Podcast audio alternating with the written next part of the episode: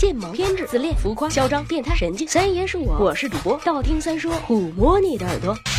十万个为什么？坊间曾经流传过这样一个段子，说气象部门是我国唯一一个总想说真话却永远也办不到的职能部门。今天刚刚说了有雨，明天转眼就是大晴，为什么？神使马上都要上天了，一个天气预报你们都搞不定，为什么？我们先来提供一种官方的说法，现在看到的天气预报更多的是数值天气预报，就是把今天的观测数据放到模式里面，最后得出结果。观测数据哪里来的呢？来自于观测站。虽然现在的技术手段越来越完善，气象卫星越来越先进，但总的来说，说观测站点的分布还是很不均匀的，在我国的西北部还是比较少。另外就是预报天气的模式，类似于我们做算术题的公式，有欧洲版的，有日本版的。一样的天气数据，不同的模式会有不同的结果。用什么样的模式得出什么样的结果，还和预报员个人业务素质有关。所以时间久了，难免就会有误差。好了，接下来我们再说一点放不到台面上的。我的一个小同事曾经是市气象局的气象先生，没错，就是站在地图前嘚不嘚嘚不嘚报天气的那一种。据他透露，气象部门里有很多气象预报员，大家每天都会凑在一起开会，每个人的手里都有自己的数据。有人觉得明天是晴天，有人觉得明天是阴天。根据少数服从多数的原则，如果百分之六十的人认为是晴天，那么好的，明天就是晴天了。呃，这么说起来，天气预报也是很民主的说，阴晴竟然是选出来的，总感觉哪里怪怪的，整个人都不太好了呢。去睡啦，晚安啦。